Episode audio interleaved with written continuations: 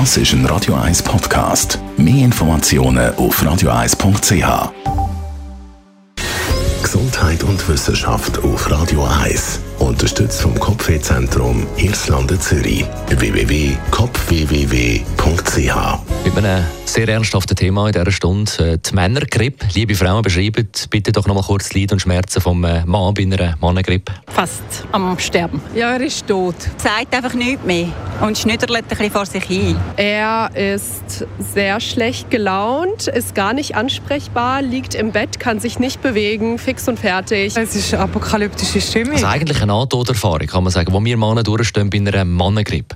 Aber wenn man im Internet so nachliest, steht, die Männergrippe bezeichnet eine übertriebene und überempfindliche Reaktion auf Symptome wie Husten und Schnupfen seitens männlicher Betroffener. Das Wort wird meistens scherzhaft gebraucht, um auf die übertriebene Wehleidigkeit bei einer leichten Erkrankung aufmerksam zu machen. Können wir jetzt meinen, dass die Zusammenfassung eine Frau geschrieben hat? Weil äh, sie kann nicht mitempfinden, was wir empfinden. Aber, und jetzt kommt es, laut Forschenden aus Österreich existiert die Mannengrippe nicht. Ungeachtet der, ich habe es jetzt durchgelesen, der verbreiteten Anerkennung des Männerschnupfens in der allgemeinen Popkultur sind empirische Daten zu geschlechtsspezifischen Unterschieden rar, schreiben die Forscher und wohl eben auch die Forscherinnen.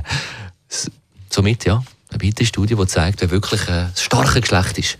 Die Frau. Wie würde denn der Mann überhaupt eine Geburt überleben, wenn er ja bei der Männergrippe fast stirbt?